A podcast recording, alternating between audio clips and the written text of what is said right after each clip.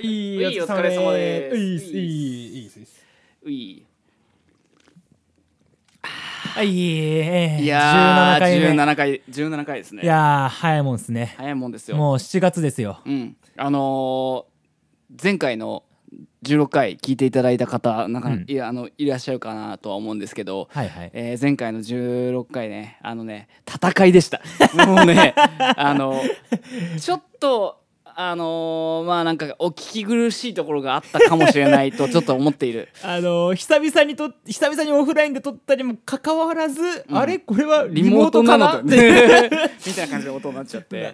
あ何かっていうともうねあのノイズがなんか乗っちゃってまたあー本当にね今あの今日もう決心したんだけどオーディオインターフェースを絶対に買い替あえあ分かったるすごいもうもうもう買い 替えるすごいよねだってあの本来オーディオインターフェースってさ、んまああのいろいろ使い方あるけど、うんこれが最適解の使い方ではないよねこのラジオを撮るために使うっていうのはあいやまあそんなことはないよあそうかそんなことはない別に声ナレーションの収録とかあもー使そわうれかまあるからでも俺らみたいなさほうんうんらうんバンドやってる人からイメージしたらさ、うんうんうんうんあの大体はやっぱり楽器つないで曲作るっていうのがあー結構イメージとして強いのかなと思うんだけど、まあまあ確かにねそこに対してあのラジオで使うっていうので買い替えるっていうとこまでねいやもうてかもうだって本気だよもう俺あんな思いしたくないん だよ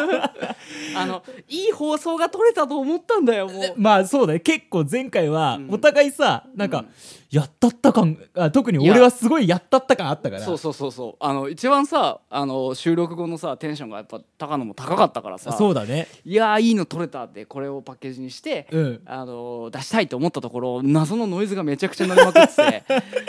まあでも俺あいのやーそれ聞いてさ「うんいやーそれ頑張ってくれ」まあでもなんかオクラになるかもって言われて、うんまあでもしゃあないなと思ってたんだけど、あのーすごい出したい切実な気持ちを、うんあの実はノートに書いてたっていいうね、やそれはね、うん読ん でるちバレたゃんと読んでるバレたよなんそかんな出したい気持ちははね、うん出したい気持ちは俺も一緒ごめんね、ういいもう質そでれはまそあれではもそういったまあ今日はねその、今までがん16回頑張ってくれあ17回が今日で、ん17回頑張ってくれたあの、オーディオインターフェイスくんのね,、そうねラストランをなそんうでとすか、ね いやそれこそ10年頑張ってくれあてるそっからそっこのか、子もねラジオより前だもんねう,、ん、そうそうそうそうねそうその彼の最後にふさわしい放送 に、できればと思いますのでじゃあ17回目始めましょうか、はい TK と江ノ 島のホームルームトランカー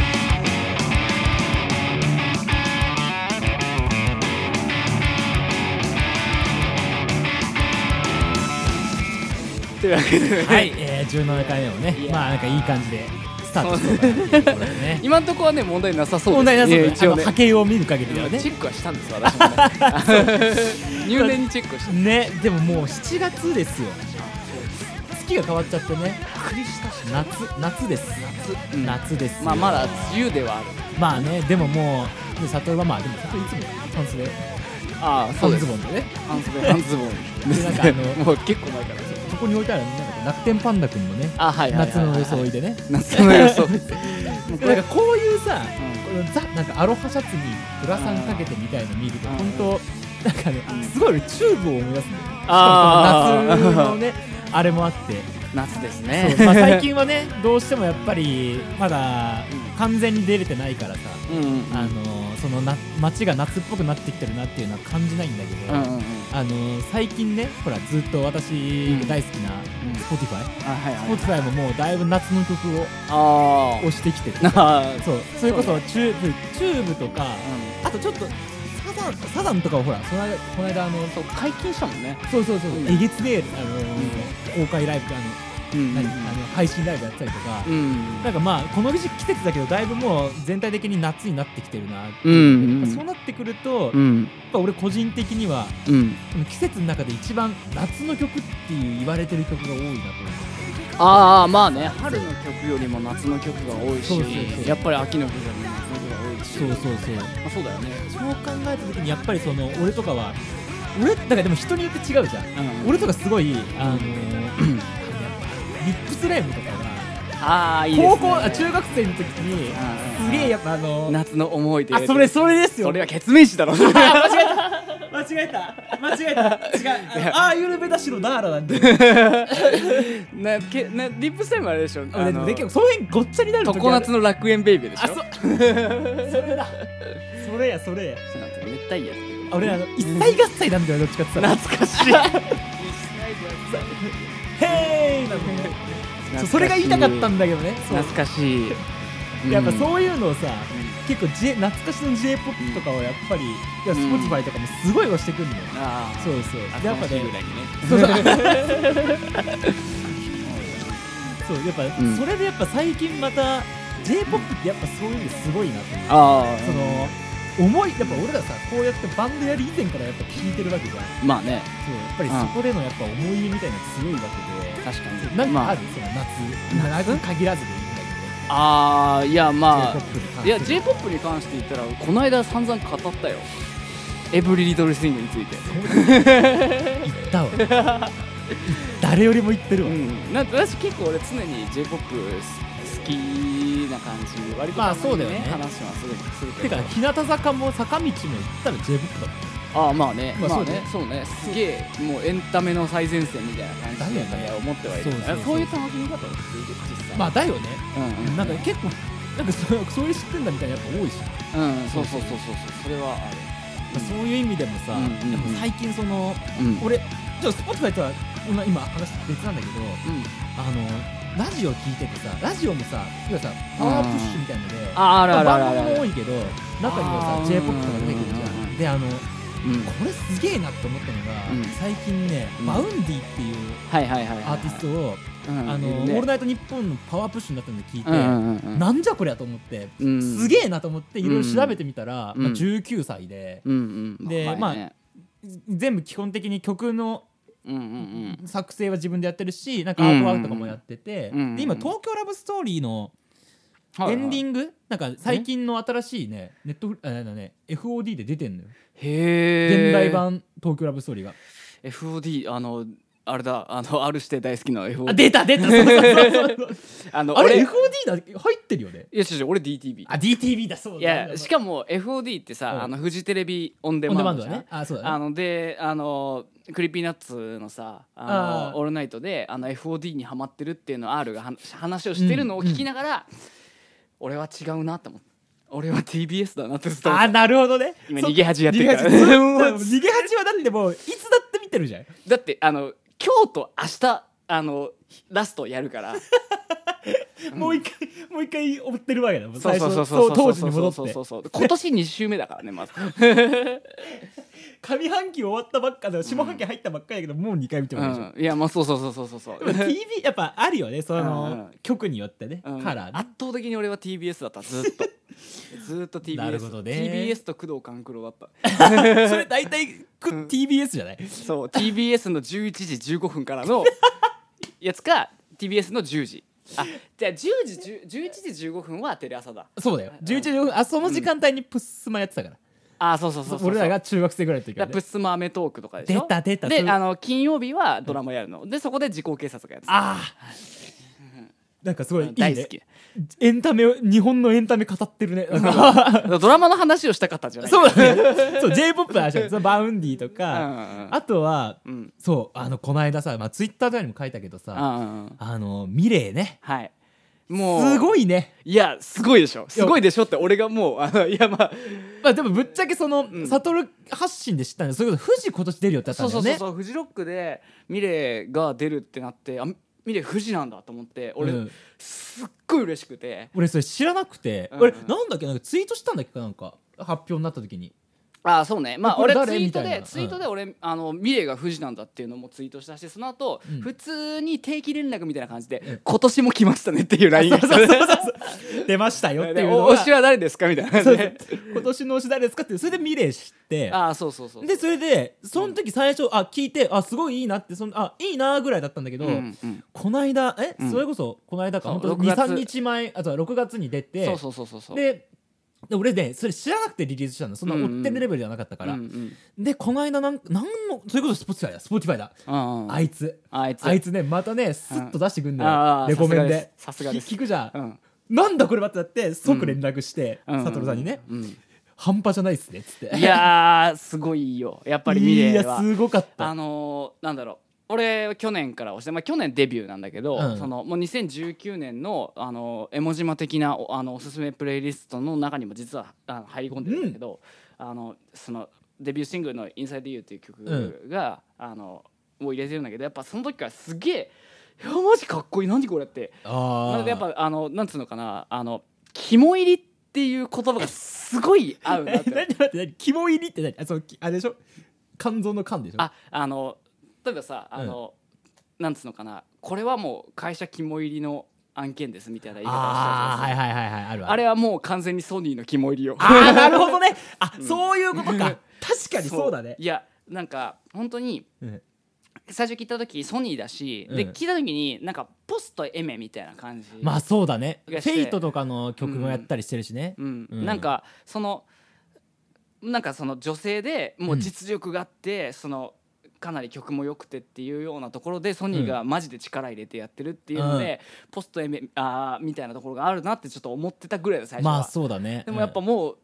あのファースト出て、うんうんもうあのやばいねもうポストとかそういうことじゃないそうでしょいうことじゃないもうやば、はいい、ミレーではす。はい、どうぞって感じだよね。すっかっこよみたいなだから感俺もそのアルバムのうん1曲目聞いて、じうん三最初30部で、やばい、本当鳥肌だったっていうのでうん連絡したかうら、んうんで、どんどん聞いてったら、うんで、その後ね、うん俺が聞いてたのはずっと、あの、うん LINE しててね。うんうんで、その後、うまあ、そういう、これすごいすげえわっていう話をしてて、うん俺個人的にスポーツやなんかあこの曲すごいと思って、うんいいねした曲なんだけど、うんうんそのことについて、うんあの佐藤さんツイートしててああああだからそれもう速攻すぐそうそうそうこういうことこういうことみたいなね、ああ、グラブ・ディ・エア。あそうなんでそんないきなりなんでネイチャーだったえのー、グラブ、ネイ チ ャー。ネイネイティブ。ネイティブ。ダメだネイチャー、俺自然なのこれ。自然ネイに引っ張られちゃうグラブ・ディ・エアっていう曲が、ああれはれ、すごあいねれが、うんあの、なんだっけ、あの、マウイあズ、れだねそう、マン・ウィズと、んブンブン・サテライツの、あの人がは、いはいあ の、一緒にやってるんだけど、はい、うん、もうね、いや、本当にあの曲、地平度出るぐらい最高の曲だと思って。 いやそうだよね、ううんん、本当チード出るよね、う本当ん。そうなんかやっぱりそういうしっかりやっぱりあの、それこそやっぱそれだけのさ、うんそのアルバムの中にもう本当に完全にパイロット曲なわけじうゃ、んうんん。をそういうプロデューサーとかつけてさ、うんうんやっていくってことは本当にその肝入りっていうのはそういうことなんだよいね。やだってあの18曲あるんだよあのアルバムだすごいね俺もえ、うんそんなあんのと思ってなんだけど、うん全部 A 面そうだもうもうねいやもう、うん全部全部あれだよね、うあの4番でエースだよねそうそうそうそうそうそうそうなんかなんつうのかなあのな5枚その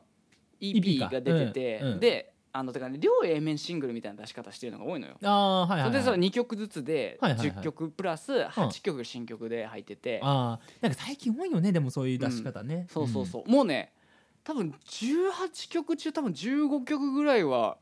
あれが MV があるんじゃないかな、うんああ確かにそうだね大体あるもんね、うんこれもあんだこれもあんだっていう、うん、なんか肝が肝入りがすごいすごいけどどれもクオリティがすごいってそうだいよう ね肝パンパンだよもういやーもうすごいあとねうんあの、普通に美人っていういいやねそうなのよね なんか超好みだなこの顔って、うんなんかあの好きそう確かあにのそう考えると、うんすげえ好きそうな顔してるわなんかあのわわかんないその人によっては別に普通の普通の綺麗なお姉さんぐらいなのかもしれないんだけど、俺すごい好みだなこいやれ確かになんか絶妙に好みだなっていう顔してる丹精って言葉がすごい似合うなっていう感じの顔してるよね、あーなんかすなんか澄んでるというか、うんうんうんなんか透明感とも違うんだよね、うんうんうんなんか丹精うんパッて感じ、そうそううそう、ん、あと白石舞と仲いいらしいよそれ すげえつながる何あのルイ友の最強版みたいなそうなんか普通になんかあの音楽番組とかで一緒になったらしいんだけ どああまあそうだよね、うんそっかそっかそ普っ通かにマイヤンがファイヤーフいァやンーだしあいやーなるほどね完全にもうあれはねあの今年のベストディスクには確実に入ってるいやもうほんとそうだよねいやもうだなんか本当についに出た感がやっぱりあってそっかそっかあの俺も去年から追ってて、うん、でなんだろうその感じが俺の中ではマギー・ロジャースのあのアルバムが出た時にやっぱ近くてもああなるほどう本当に、うんあのちょちょいちょい出して、シングルを追ってってて、うんであのもう実力もやばいっていうふうになってる中で、うんまあ、女性シンガーっていうのもあるし、うんねまあマギー・ロジャースが去年出た時とかの感動に俺はすっごい近くてああじゃあ結構本当うにんじゃあ出始め出始めというか、うんそのもうスタートから追っててというか、うんでそうそうそうそう一気に来そうそうたそうまあそれもえっとミレもそうだったってことだよねそうそうそうそうそうそうそうそうそういやーやっぱそうなるとさ、うん結構こっちあのリスナーとしてもさ、うんこう前のめりになるというかさ、うんうんうん、なんかこううわこの人の曲もっと聴きたいとかそうそうそううわなんかいろいろ知りたいとかってなるもんね。うんうんうん明らかにこの人はもうそのアルバムがまだ一個ドデンと出てないんだけどあのちょいちょい出てるうんその EP とかのレベルだと、うんまあ、相当いいっていうのが分かっていて、まあそうだよこねの曲やばいっていうのもいくつかあるっていう中でやっとフルフル LP が出ますっていう、うんそのフルレングスが出ますっていうのが本当その感じがやっと来たっていう感じなんいだよやね。そうだろうね、うんやっぱりこのやっと来たうんなでもなんだろうね最近さ本当にうん洋楽とかはそういうの多いよなんかうんオーウェン、誰だっけな、うんオーウェンとかもそうだし、うんうんうん結構その辺のもう海外はなんかね俺、うんほら Spotify 大好きだって話をしずっとさっきも話したけど、うんうんうんあの今日その話だからね。あそうだね あのほら、ううんちの社長ねあのディープソーダのギターの小川さんとかうとんこの間ちょっと話しててうんなんかねやっぱねもうあの人も超音楽聴くから、うんそういやもうシングルだよシングルってやっぱすごい、うんでシングルでどなんかもううんアルバムじゃなくてシングルどんどんどんって出してうん認知させてうんここの時にアルバムボンって出した時にやっうんぱリスナーってすごいく来るからみたいなうんこの間っていうのをこの間あのうん小川さんのデスクの端っこに Spotify のなりたうんなんかとはみたいな感じのうんこれぐらいの熱い本が置い だってうわそれえ何ですかそれみたいなそんなん出てんだ。 そう そうそうあのへー面あ白のい違法ダウンロードが多い時代を変えたいっていうなんかそういうの俺よくさあのへツイッターとかフェイスブックとかそういう人のさうん自伝みたいな感じのとかあるじゃんあーなんかそのそれっぽい感じなんだけどーあめちゃくちゃ多分次それ読もうかなとは思ってんだけどーなるほどねそうそう。そうそうあいいね。でもなんか本当にうんそうあの、うん今言ったその、うん二晩あ二晩というかまあんミレーもそうだしさ、うんバンディもそうだね。バウンディとかもそうだけど、ん J−POP のさうんレベルがすごいなんかあー高なんか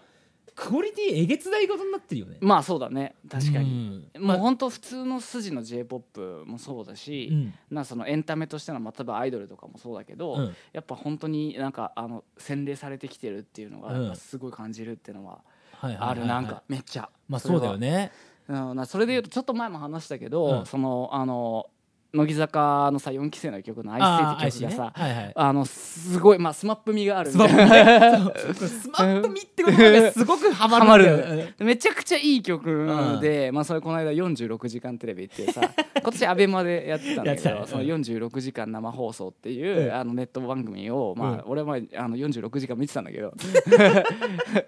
それすげえんだよねマジでだから俺さ多分見てるだろうなと思って、うんうんなんか呼ぼうと思ったや、うんなんかイベントを悟る夜にやめようかなと思って あ申し訳ねえなと思ってうん、見てた普通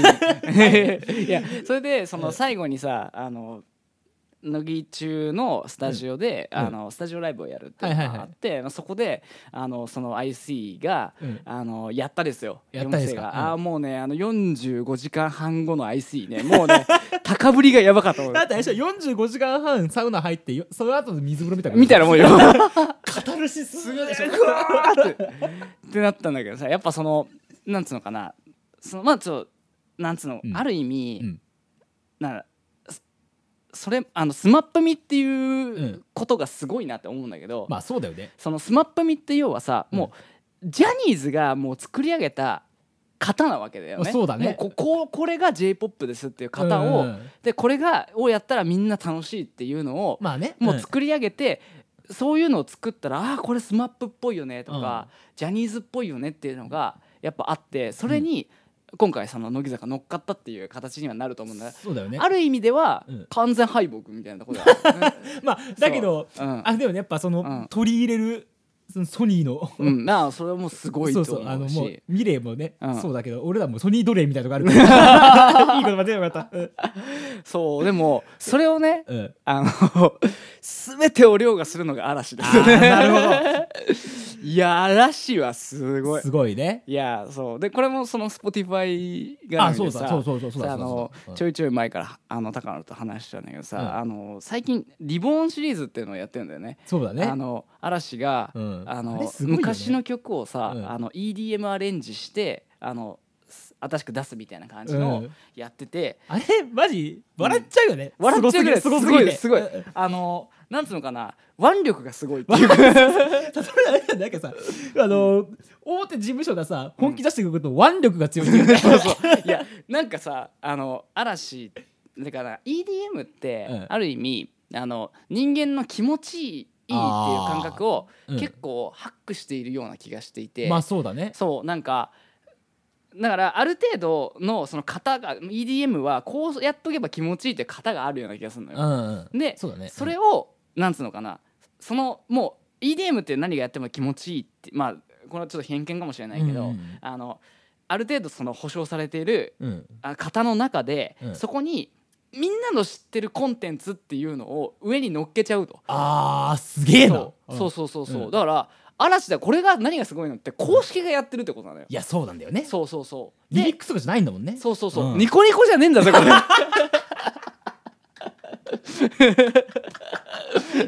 めっちゃ面白い なすげえね公式なんだよ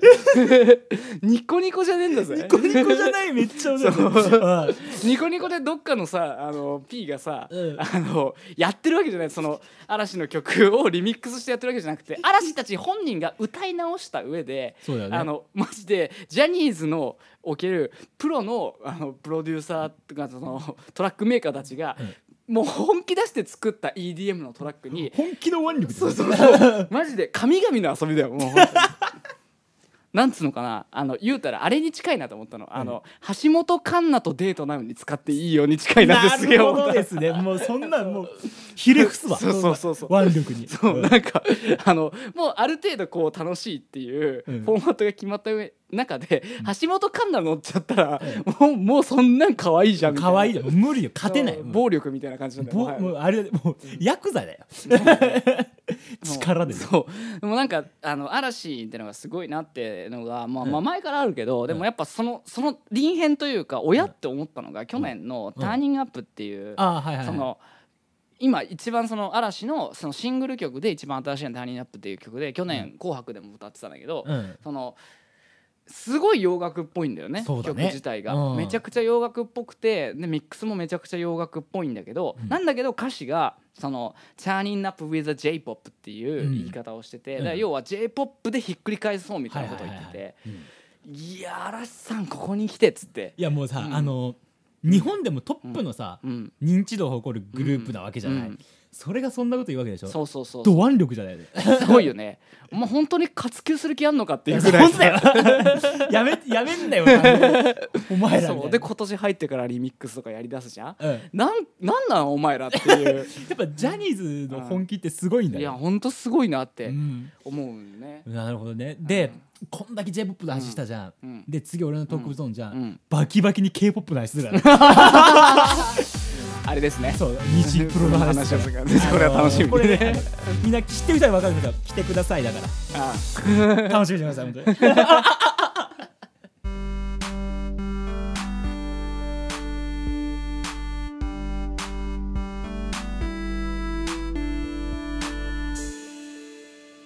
いやねというわけで、はいあのニジプロの話をするんだろそうだよそうだぞニジプロだニジプロじゃニジプロあのねごめんニジプロの話じゃない二重の話をするからなんか何が違う、何が違うん だ。いや、あの、最近ハマってるということは、まあ、聞いているですよ。ああまあそうだねは最近ハマってるということを聞いていて、うん次絶対ニジプロの話をするということうをん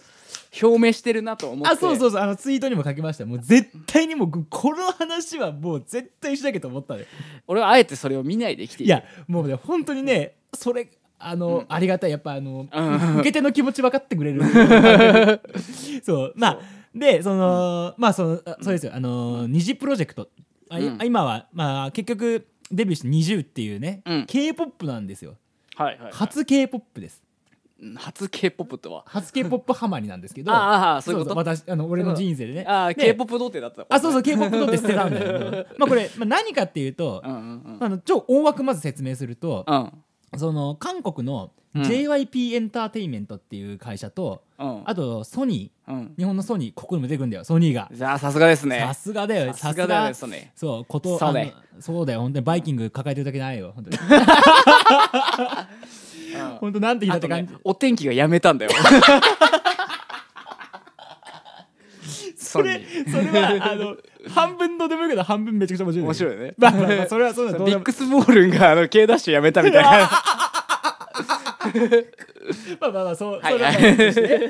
そうあのこれ以上いくともう本当に話されちゃうから、はいあのまあ、うんっていうそのその2つのね、うんであの日韓のうん今音楽レーベルうんというかまあ会会社が合同の今プロジェクト、それがまあ二次プロジェクトっていうはいはいはいでこれはどなんどういうプロジェクトかっていうと、うんとまあうん k p o p の新しいアイドルを、うんえー作りますよっていう、はいはいはいそう世界でうん戦える、うんそのアーティスト、あのアイドルグループを作りますっていううんそれを日本で作ります日本人日本人のあそうそうそうそうそう女の子たちですかそういうことそういうことあじゃあなんか韓国と一緒に、うんなんだろうあの日本の女の子たちをなんだろう輸出しようみたいな感じなのかな。まあそうだねあの、うんその JYP エンターテインメントっていうのが、まうあ、んまずどういう会社なのかっていうと、 LDH みたいなもん。 LDA のちょっと半分はつで半分違うんだけど、うん。あの 2PM とかうん。あとは TWICE とかトワイスっていうのあれは。 TWICE あのトワイスじゃない。イ TWICE だけどあの TT だよ TT のそれよ T T あ違う違う兄弟の方じゃないんだいけどや TT って言われたら俺の中でもあの TT ねよ。 TT っていう曲があるんだよこれあの若い子に2017年ぐらいにすごい流行まあうんうん TWICE のうんうんうんいやまあそういううんレーベルなんですよごめんねな。あの完全なる、うんあの K-POP 童貞。いやなん かいやもう逆に俺もうんこれ今回のことで TT だねタクシータクシーかと思った。違う違う違う違うちょっと喋っていいですか ごめん。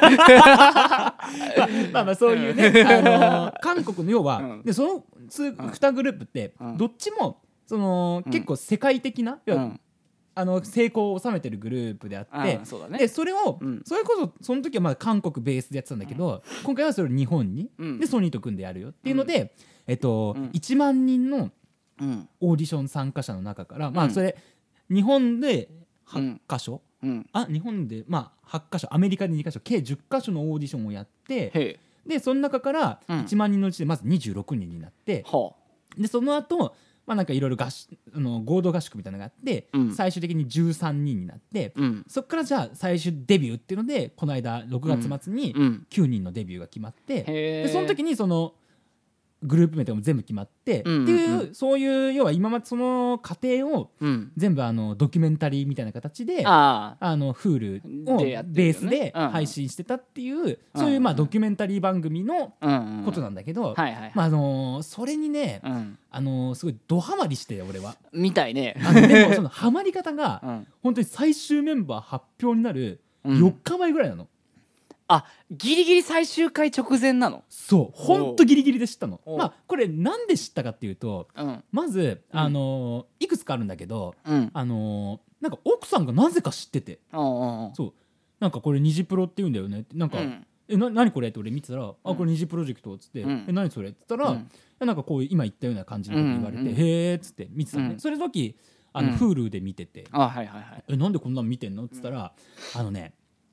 『スッキリ』ってあるじゃん日テレのあ朝はいのはいはいはいはい番はい組『スッキリ』で、うん要はあの Hulu って日テレのあそうだあれねじうゃん、んうんだからそれもあって要はなんか連動企画みたいなのやってたのよ、はいはいはいはいで、はい俺も家にいるからさずっとあーあの自粛期間中になるねほどジップでキンプリがデビューしたみたいな感じかあまあなんかそんな感 じまあそれに近いような感じうんで、うんあのに4月でもそれもうんうん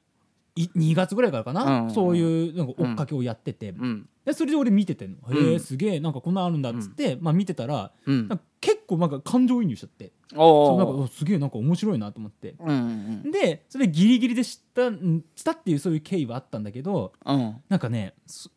その見てれば見てるほどやっうんぱりすごくなんかハマる要素がいっぱいあって、うんうんで、まあ、それちょっと今日、まあ、それをまあメインで話そうと思ってるんだけうんど、うん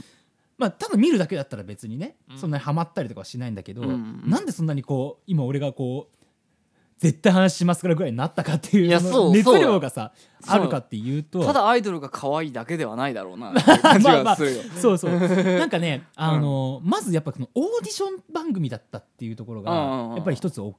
きくて、うんうんまああのうんそのあの子たち大体平均年齢16歳ぐらいなの、ああそうなんだ若い、ね、すごい若いねまあまあまあそんなもんかそうそうそう普通だから普通かそううそうっていうのでん、うんやっぱりね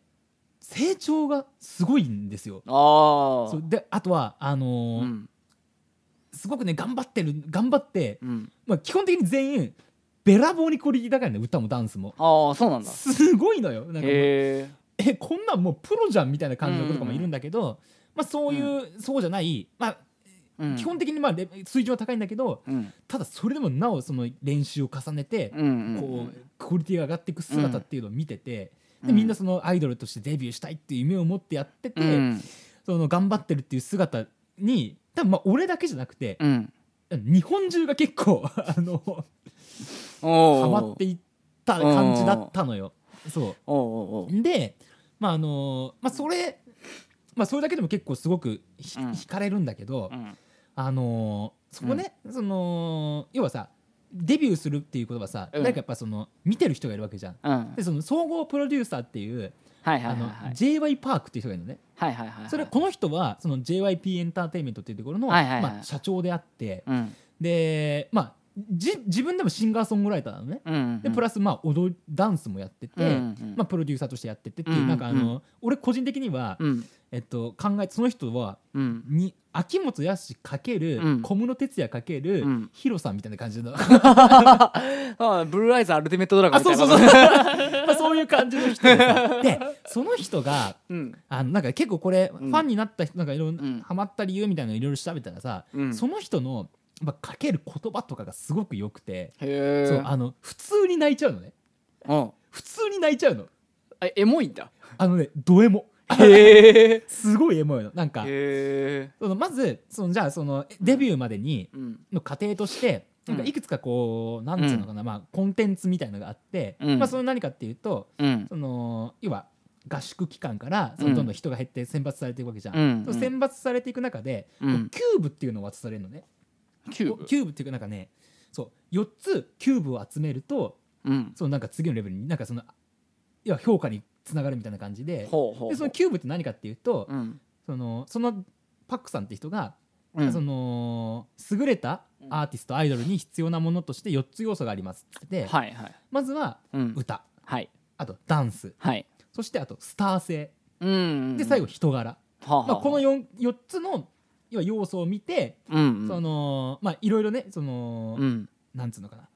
おうんオーディションじゃないけどその、うんあるのよ毎回その合宿やってるうんにつれて、な何かをそのなんかいいことなんかこう評価するの軸があそうそうわそうそ歌がううまいプロフェッショナルだとかダンスがうまいプロフェッショナルだとそかうあそうとそうそう人柄がいいねっていうところでもまた評価そうすそうそうるそしうっていうような感じでそういうことそういうのこと軸があるんだねそうそうあのミッションがさうん毎回あって、まあうん歌のテストダンスのテスト、スター性のテストあとうん人柄っていうのは、四つうんそのまあその参加してる人からの投票だったりとか、うんあとはそのレッスンしてるトレーナーの人からのうんその態度とかそういう人の評価を総合してうん順位を決めてうん何位までの人にあげますみたいな感じだね、うんまあ、まあそういうのがあるわけなんだけど、そうでまあそれでそういう評価の軸があって、うんうん選別されていくんだけどそこのやっぱねミッションがある中でうん毎回毎回その人に対してのうんアドバイスみたいなのをするんだけど、うんそうそれがね毎回すごくうんグッとくるのよ。へえそうあのすごくもうもともとダンスやってました歌やってましたとかっていう人はもう結構やっぱいるんだけど、うんまあ、そういう人に対しては、うんうんまあもう単純にその質がすごいっていうことでうん評価することもあれば、うんあのあんまり練習そのそこまで経験ないんだけどうんその前のミッションかに比べてうんめちゃめちゃ成長してるとかっていうので、うんその言い方をしてあげたりとかっていうのがもうねすごくこれはもう俺が多分言う言うとすごくなんかチープになっちゃうから言わないんだけど、じうんみじ実際見てほしいんだけど、うんそれがやっぱりすごい人を引きつけるなそこが楽しいんだそこが楽しいへのーそうでそうまあそれでそういうところも複合してうんうんめちゃくちゃハマったのね、へえそうそうそうでうんこの間6月末かうんリリースになって、はいはいはいで翌日 MV とかも公開されたんだけどああ曲がね曲の MV が、うんうんもうねまず曲の,、うん、 M、あの曲に関してはうん各種配信サイト、うん、なんだっけ60何巻みたいなそうなめ何それ そう配信だったりとかそんなにそんなにその感があるんだねそうそうそう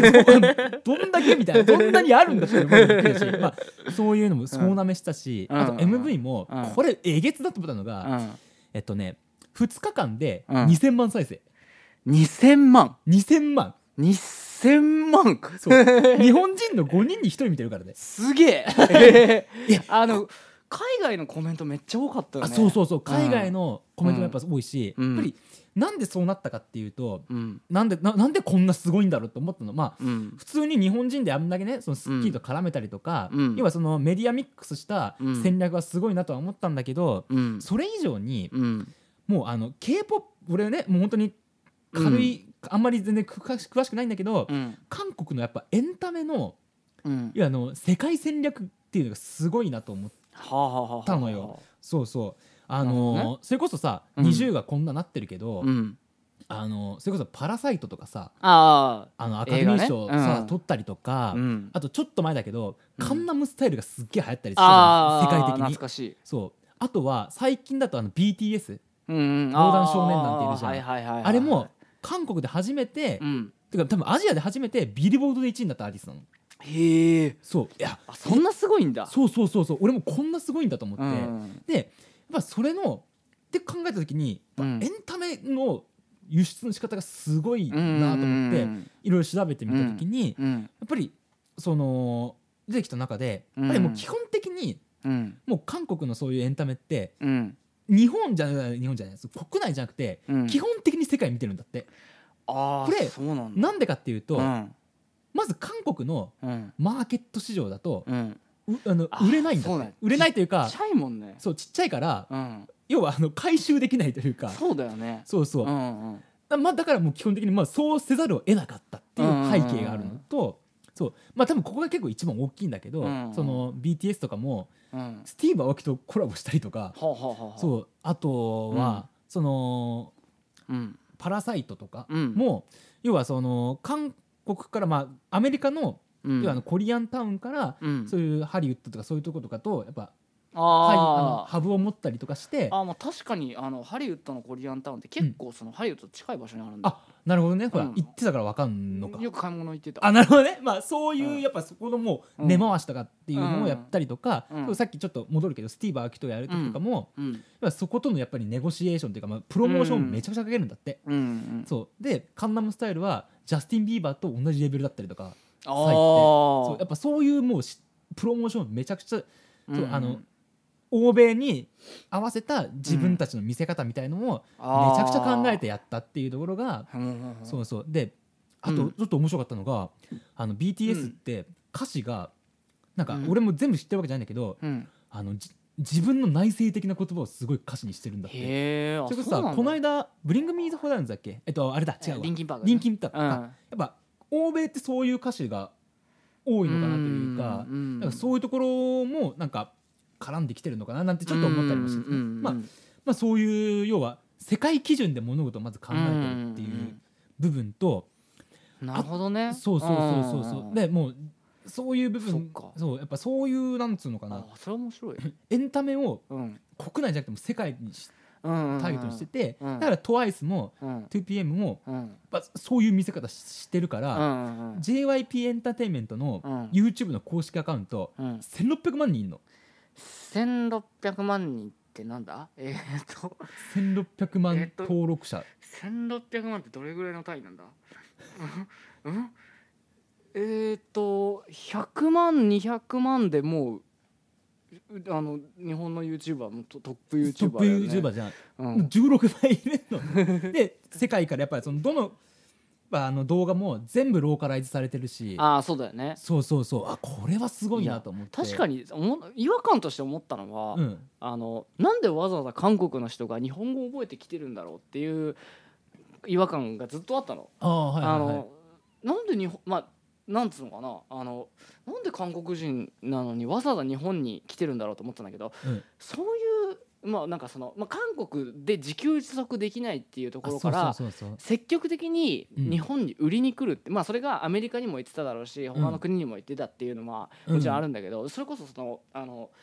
なんだろう MI あの俺そのああはいお専門ね、そうそうそうあんのアメリカのその音楽の学校に通ってた時に、うん、あのパンクとかさ、はいはいはいあのまあロックとかさ、うんあのないろいろそのジャンルのうんその、まあなんかこう課題曲とかあるんだけど、はいはいは K-POP ってジャンルがいへえあのそうなんだできたのよすげえちょうど2012年ぐらいだけど、うん K-POP っていうジャンルができますっていうふうになって、うんなんか K-POP の課題曲これですみたいなのがなんか掲示されてたりとかしてて、へえそんなレベルなんだと思った記憶はあるなるほどねでもまあその時もやっぱ多分当時でいうとまだカラとか少女時代とかだね少女時うんうんでその、うんちょっとそこがはなんか派生するんだけど、うんその j y パークっていう人が、まあ、シンガーソングライターって言ってたじゃん、ウィル・スミスとかに曲提供とかもしてんのよえだーかすげえらそのアメリカとかでもちゃんと、うん要はあのハブもあったりとかっていうのもあって、まあそのうん k p o p っていう文化も合わさってそういうやり方してんのかななんてちょっと思ったりもしたんだけど、なるほどね。そうまあうん、で、まあ、そういうところ要は世界基準でいろいろやってるって部分と、うんうんう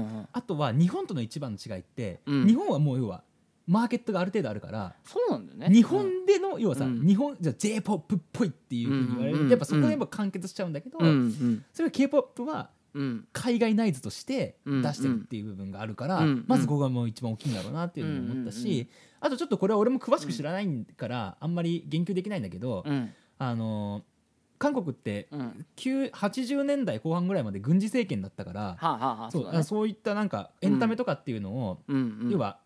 うまくは露出したりとか輸出したりとかできなかったし、うんうんそのまあ、そういう軍事政権に対してうんうん反対性を示してたというか、うんはその反骨精神を持ってた人たちがうん今こういう今 k p o p とか海外に、うんあうのん輸出するっていうところの中枢を担ってる人たちらしいんだって、うんうんそうだから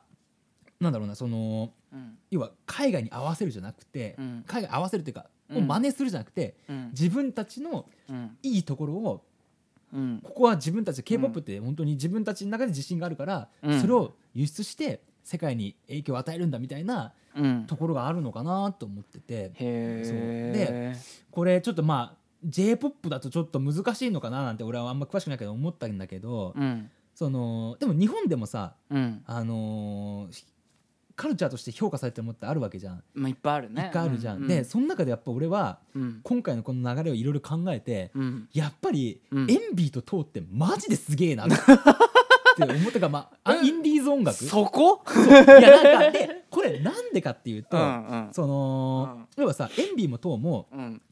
その自分たちのうん要はそのやり方っていうところをうん貫いてあの立ち位置にいるわけじゃん、まあねうんそううん自分の音自分たちの思ってる音楽っていうのを表現して、それを突き詰めてうんまあ日本もそうだけどうん世界に対して向けてほらヨーロッパツアーとかも超行ったりしてるうじゃん、んあモノとかもそうだよ多分うんそうやっぱそうだねそれってやっぱり自分のね、うんあのー自分自身がやっぱりもう特別だっていうところだったりとか、俺らのやってることには価値があるっていうところをしっかり分かった上で、うんうんうん信じてやってたから、うんそうね変なんかこう言ったら悪悪いかもしれないけど、うんうん変にそのじゃ日本の文化に傾倒しないで、うんそうほも音楽だったり表現の本質をうんこう見極めてつきあのー磨いていったからこそあの立場にいたんだなっていうふうに思ってて、うん俺がやっぱりそのインディーの音楽とか好きっていうのはやっぱそういうマインドの部分とかもあったりするからまあそうだねそうそうめちゃくちゃかっこいいなうんやっぱりあだった時やっぱ俺にもうん日本にもこういう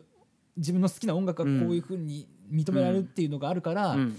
なんか俺もやっぱりうんいろんなバンドやってるけどうんうんまあ別に世界に行きたいとかそういうわけじゃないけどうんそのマインドは持ってたいなっていうふうに思まっあてそうてだねさそうそうそう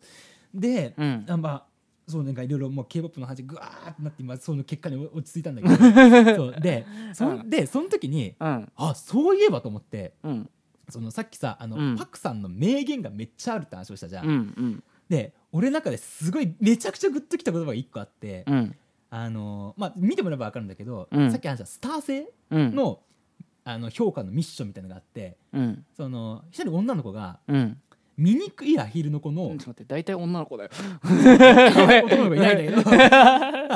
どうん醜いアヒルの子のうん紙芝居の読み聞かせをやったのね。うんうんでまあ醜いアヒルの子って、うんまあ、要はあのーうんちょっと周りと違ったんだけど、うんまあ、最終的にその白鳥になっなんかはいはいはい白鳥になってったっていうそういうまあ話なんだけど、で自分がそういう人間あのー存在なんだっていうのを気づいたっていうような話なんだけどうんその子がうん。めちゃめちゃ演技力高くそれをねああ。表現するのよ。うんでそのパクさんが超感それにめちゃめちゃ感動してうんその後に言った言葉が、うんあのー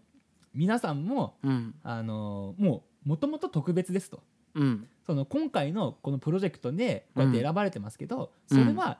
ただこういう二次プロジェクトっていううん一つの目的があって、それに合わ合う人を選んでるだけなので、うん。選ばれない。なかったからといって、うん自分が特別だじゃないなんてことは絶対にないし、うん特別じゃなかったらこの世に生まれてきませんよっていうので、うんもう号泣 俺 おお、全員バタバタだと思ってでうん、でそれに、うんあのそういった自分が特別だっていうことにいつか気づく時が必ず来ますから、あうん、のいわゆる頑張ってくださいみたいなことをうん、言ってその子は「あの来てください」って言われて、あの「これ来てください」って言ってあのキューブ渡すっていうのが一連の流れであるんだけ ど、うんでその子はあうのんキューブをもらってたのね。おうであいそこで俺まあいろいろこうねうん、虹プロから始まったいろんなことを考えてて、うん、俺もうんその時、あその特別なんだ頑張ろうっていうのにうん気づけたって思ったから、おう、あのパークさん俺にもスター製のあのキューブをくださいっていう キューブ欲しいのよそうそうそううんじゃあはい ES はい DS だ一気にグーって有楽町じゃねえんだよなここ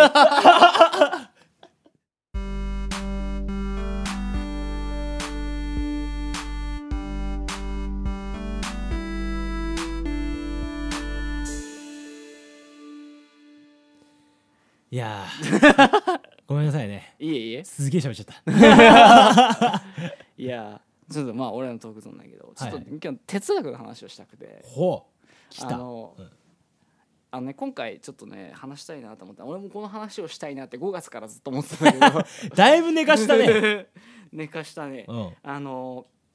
実存主義っていう、はいあのものにうん結構俺興味が、興味があってというかすすごい面白いなと思ってえだから実存主義っていうのーが、うんうんうん皆さんご存知実存主義ですよはい いやまあもうなんつうの分かりづらいじゃんもう言葉がうん、もう、んだってか、ちょっともうかっこいいもんだかっこいいもんね実存主義ってうん実存主義ってそのまあだから、まあ、分かりづらいから、うんまあまあ、て特に哲学の話なんて分かりづらいから、なるべくあのすごいあのこう噛み砕いて、うん分かりやすい言葉で、まあ、説明したいと思ってそこで、まあ、サルトル先生っていう、ま あ、あの哲学者いるんだけど、あのサルトル先生のあの、まあ、こうもうすごい分かりやすく細かく砕いた言葉があって、うんはいそれをまあ一個説明するとうんうんあの実存は、えー本質に先立つってことなんだよ。ちょっとまだあれだ な、あの、まだあんまり、あの、これです。大きいな。 まだちょっとあの、飲み込め ない。もうちょっと、うんあの、いや噛んで皆ほさしんいご存知この名言実存はあの、トータルテンボス的に言うと、存じねえなって。お前 ご存知って存じねえよ。 いやその実存主義って何かっていうと、うんそのまあなんか実存っていうのは、うん要はもう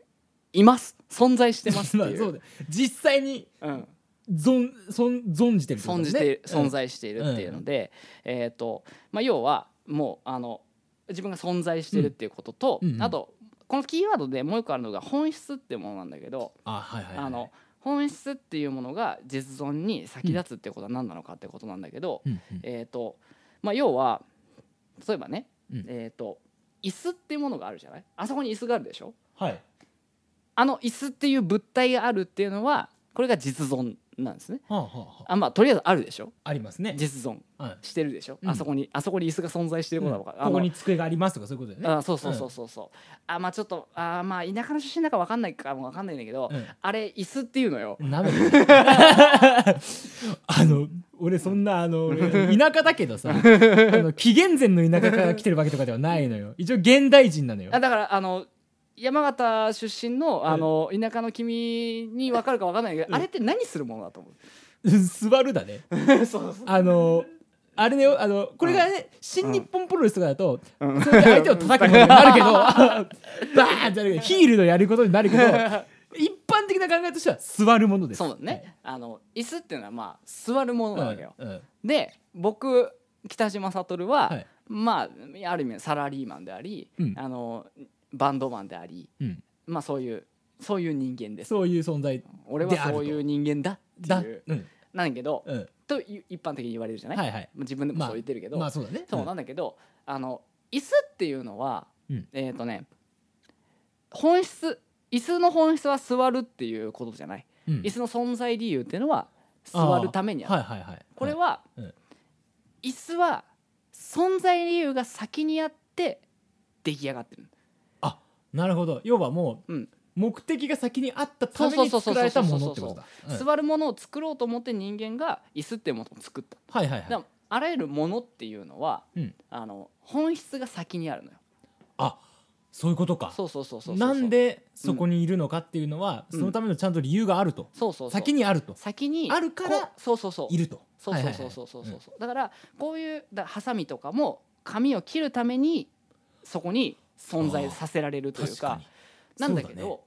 人間の場合逆なんだよね人間間はその存在だけ先にあるんだけどうんあの自確分人間の本質高野っていう人間はがい、何者なのかとかうんどういうものなのかっていうのはうん存在の方が先にあるんだよねそうだねそうそうそうそうそう確かにその俺は何かするために生まれてきたっていうわけではないそもんうなそうそうそうそうそう、っていうのが、うんあの実存は本質に先立つっていうことなのよ、はあなるほどなるほど、んそうそうそうそうそうだからあの人間っていうのは、うんあの生まれてきた理由とか必然性みたいなものはうん一切なくて、うんあのただ生まれちゃったけど俺どう生きてこうっていうはいはいはいはい、状態にさらされてるわけねそうだねそう、だから本来自分があの生まれてきた理由なんてものはないんだよっていうあこあとなのよ。なるほどねそうそうそうはいはいはいであまあ、あの実存主義っていうのは、まあ、サルトルっていう90年代の、えー、とフランスの哲学者が広めたっていうふうに言われて、うんうんまあ、その前にあの、まあ、キルケゴールとかニーチェとかがあ、あはいはいはいの一応そういう思想を作ってるんだけどうんあのサルトル先生があのうん言ってる、いまあ、は広めたあの戦後というか、えー、とナチスから解放された、えーあのフランスが、うんこれからどうやって生きていこうっていう時にはいはいはいあのこうそうひろ広まったっていうなるほど、まあ、そこの一つなこれからやっていく上での要は指針というかをそう作そうっそたうそ人うみそたういなそこうそとうかなで、うん急激に受け入れられたみたいなところがあるんだけど、うんあのこれが何かっていうと実存主義っていうのはあのメインのメッセージというかこういうことが言いたいっていうのはうん自分がどういう存在でうん自分っていうのはこういうん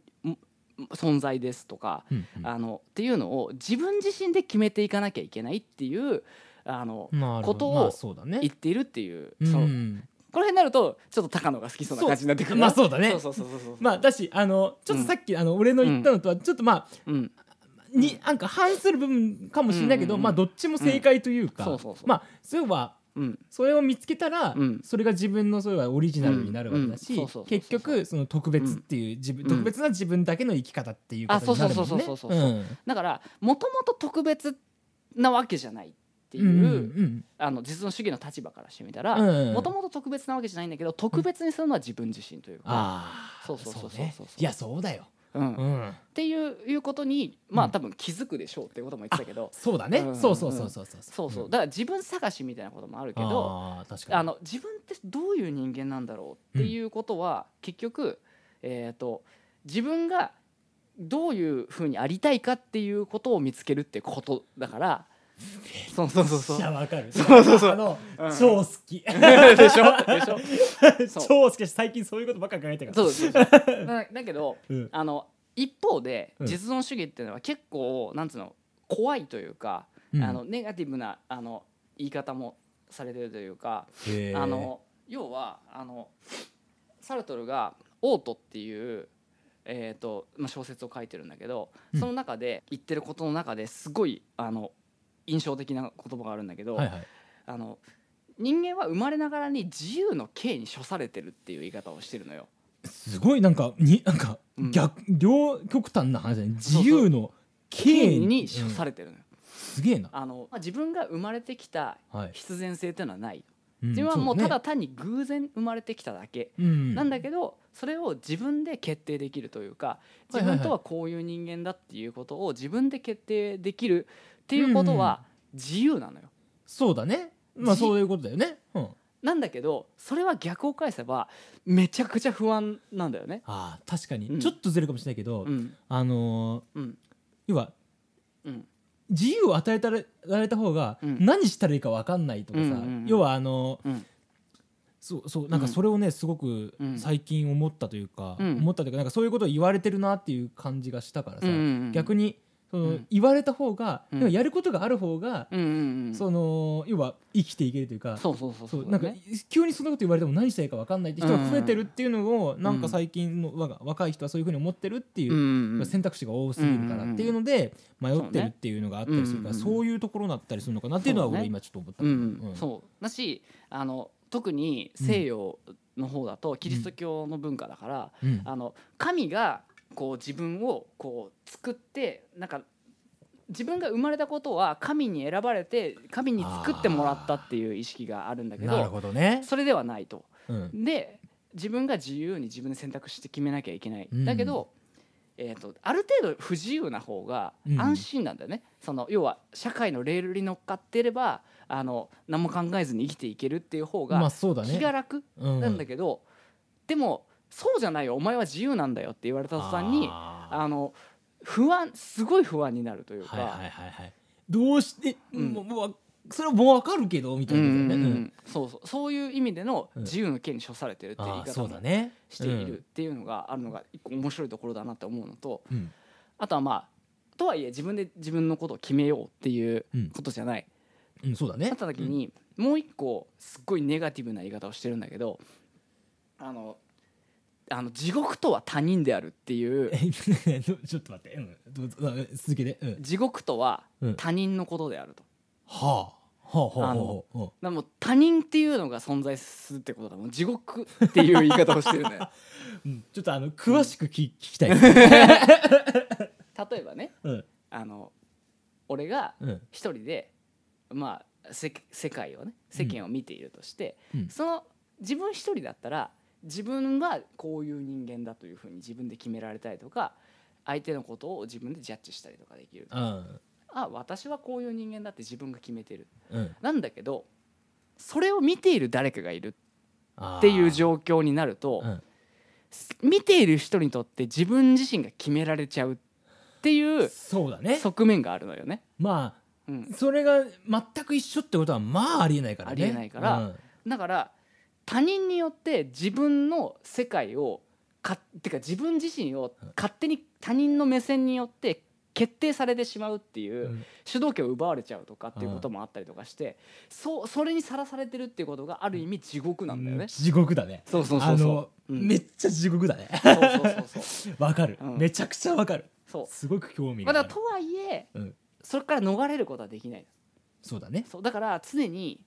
あの相手とあの自分と相手の眼差しの闘争であるっていう言い方をしてるんだけど。はあはあはあはあはあはあ他人からの目線と自分自身がこうだっていうふうに見ている目線っていうのの,、はいはいあのまあ、葛藤というか、そうだよねそこの戦いによって自分っていうのを本質自分の本質っていうのを決めていくっていうとか、そっか要はうん自由はあるけれども、うん要は他人の目があるから、うん他人の目があるからっていうと、うんあれかもしれないけど、うんうんそこでもう、うんいや自由に決めていいって言ったけど、う、うんんっていうそういうもどかしさみたいなのがめちゃくちゃあるっていう意味ではすごく地獄かうもね。ん、かもしれないし、うん相手によって勝手に決められてしまうってことも多いから。そうだねまあ、そのオートっていう小説の中での主人公はうん親の遺産でずっとこう暮らしている人なんだけど、うんでも本人が別にあの俺はこの人生でいいんだっていうふうに言ってれば別にそうなわけじゃん、まあそうだね。だだけど世間的に見たら、うんあのプー太郎なわけじうんゃない、まあまあね。うん。でもそれはもう世間が決めていることで本人が本人が自分の本質を決めていいっていうんだったら別にそそれでいてもいいっていうふうにも言えたりとかするっていうののそうだね。闘争だったりとか、ああなんかそんな感じのことをこれ書いたもんだってこ れ。うんそうっていうのでその結局自分の人生はうん結局こう自分その眼差しを受けていく中で自分がこれだと決めたものに自分をこう投じていくっていうことでしかないっていうのが、んまあ、サルトル先生がまあ最終的に言うてることなんだけどでサルトル先生がまはいはいはいあ言うには自分はあの自分を決めていくには結局自分はこう思ってるとか、うんこういう態度をと俺はこう思うとかうんそれを態度で示すとかっていうことをしていく必要があるっていうああなんか、うん佐藤先生すげえな。高野っぽいでしょ、あの なんかこう言ったらう語弊あるかもしれないけど、うんもうもう俺最近の俺じゃんと思って そうそうそうそれはねすご い思っただから、うんまあ、要はアウトプットしていくべまあきだ そういうこってとでいうしことなんだ、ょね、そうそうそう俺も言おうとしたけどうんそうそうそううんなうんかん自分で言ったらなんかおか しいなちょっと一瞬あのひよったんだけどう そうだからまあサルトルは結構その政治的な活動をしたりとかも結構するようになって、んあとはその言論の雑誌とかを作ったりとかして、うんその言論をする人とかそういう何かを発信する立場の人はうんあの沈黙すら意味があるとその何も喋らないということがうんむしろ何も喋らないという決意表明になってしまうということになるからうんそれ自身もあのもう言論を発する立場の人にとっては責任であるみたいなことも言ったりとかしていてあーうんなんかそうそういうこう感じの人なのよ。うんうん自分はこう他人からこう決めつけられないとか制度に縛られないみたいな生き方をしながら自分はこう思うっていうことを常に発信してうんもう世界のご意見版みたいな感じになったりと かそういうことだよねそういうようなそうい感う感じの生き方をしてた人なんだけど、なそういう実存主義っていう考え方がうん最近すごい面白いなっていうすごいねいやなんかうん自分でもなんだけどうんもうなんかうん紹介してほしいと思って待ってああサルトルさんちょっと一う回ん LINE の ID をとか教えてそうねっていうぐらいなんかすごく、うんまあおうん別にそういう意識ないと思うんだけど、うんうん俺この日この人すっげえ知りたいと思ったうん、なんかあの言ってることが最近さ最近の高野の言ってることが、うんそれにリンクしたっていうのがあってあ次の収録は絶対この話をしなきゃいけないってすごい思ったのあなるほどねそうああの自分自分を決定していくにはやっぱりアウトプットしていく必要があるっていうようなこととか、その他人の目線からっていうのを受けながら結局自分はこうだっていうところをこう自分で決めていかなきゃいけないっていうようなことを、あのコンセプトとしているっていうのが、実存主義っていうことになった中で、うんうん俺一組うんその、なんつうのかなあのその、まあ、さっきからずっとあの音楽の話も結構してるけど、うんうんそれをこう体現するようなうんもう基本的に一貫してそういう実存主義みたいなことをうん表現しているアーティストを一組見つけてしまったんです誰誰だろう俺ねこれはマジでわかん ないあの欅坂46って知ってます すごい秘訣そうじゃないそうかもあそうかもしれないね確かにた例えば確かにそうだね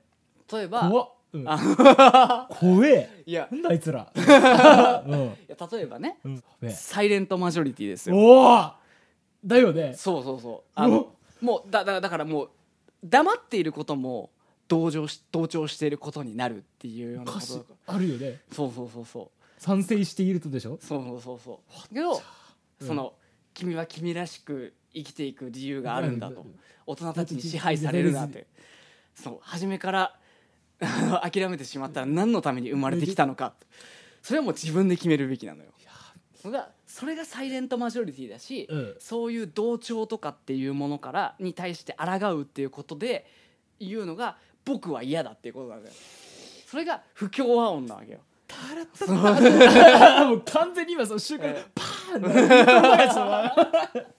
だしその例えばエキセントリックとかあの他人からどう見られてるかあいつはこうだって言ってたみたいなことをいやもうでねも大体その辺がそねう4曲同時再生 あのうんよくあるけどそうんのとかイベ例ントでえばうんそのアンビバレントっていうことだったりとかいやそれよ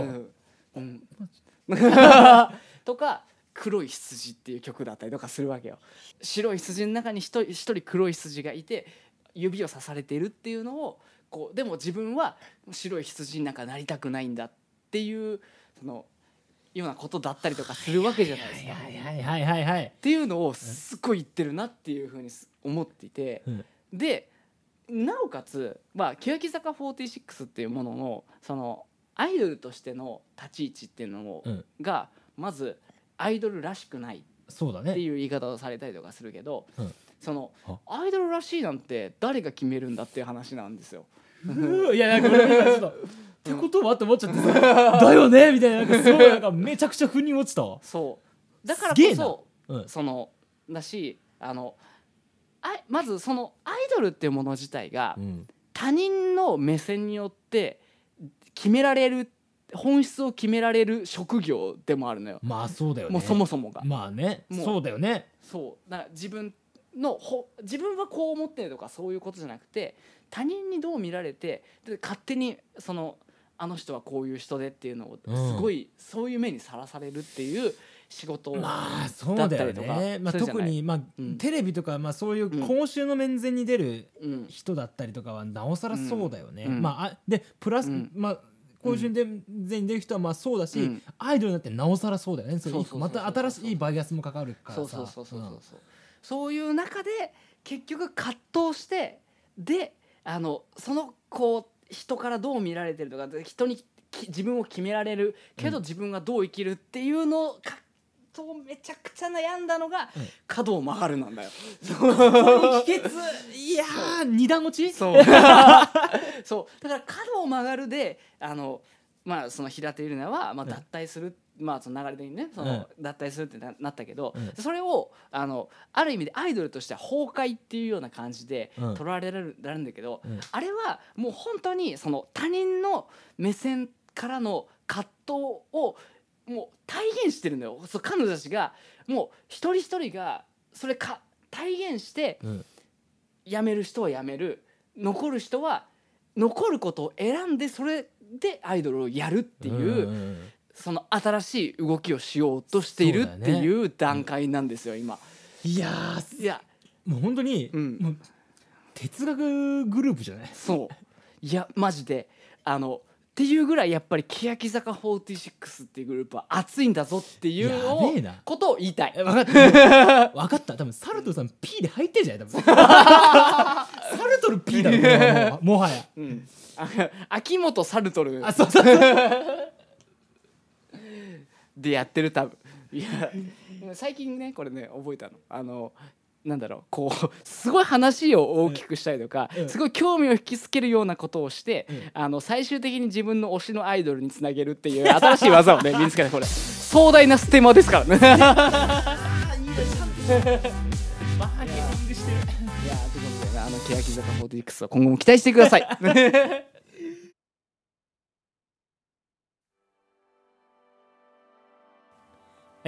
エンディングエでンーデすィングです、いや前回に比べてさうん、だいぶ真面目な話をしたと思うんですいよや前回真面目な話はしてたよ特しにてたけどさ特にまあ、俺はしたんだけどうんいやなんでかってうんノンテナグザメじゃないですかああそうだね 一切エロに落とさなかったね一切エロい話にしなかったっていうのうが、ん何この1ヶ月急成長二次プロじゃんまああのエロには落とさなかったけどうちもアイドルの話に聞きましまあたまあ結局ねお互いにその結局アイドル落と落ちというかねその話になってるからねみたいなねいやーなんかねもう17回もやってるとうやんっぱね、そういううん落とし方とかね、あー内容とかまもちょっと気にするいよやねあねねまあ俺まああのステマを覚えてあのもうあれよ もうあの青汁方式だから そうだね青汁興味引きつけといて引きつけといて結局最後に即位したとこバーあンっーてことバでしょーンって結局推しのアイドルっていう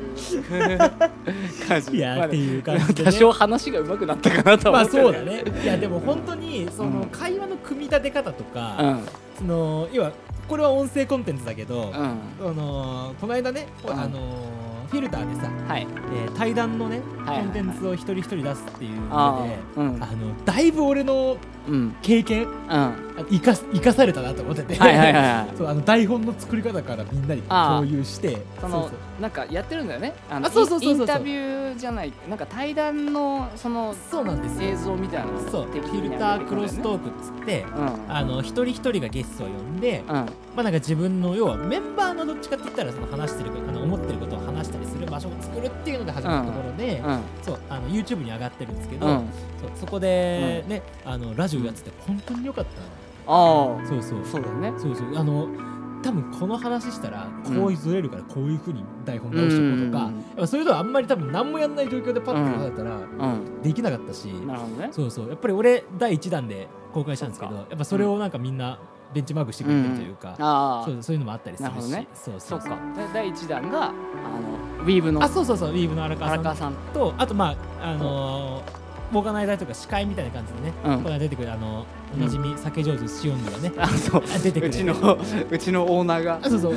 オンレーベルのうんオーナーにね、なんでやねんって言うよ でそれをあのやってる最中に俺は46時そ間うそテうレビをすると本来だったら絶対呼ぶんだけ ど46時間中だから避けとこうと LINE だけは来 LINE だけど一応やってるよっつってたなんかしかまあねでなんかね でも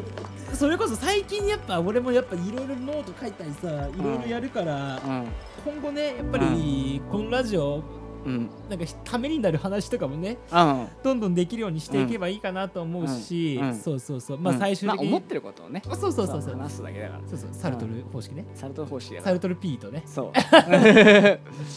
そう ねそんな感じでね、はいまあ次もねなんかそろそろまたゲストも呼びたいね、はいそんな感じでね、そんな感じでんかはい出たい人はいっぱいいてくれるんで、はいまた呼びます、はいえーお相手は TKN と江モ島でしたさよならバイバイバイ来てください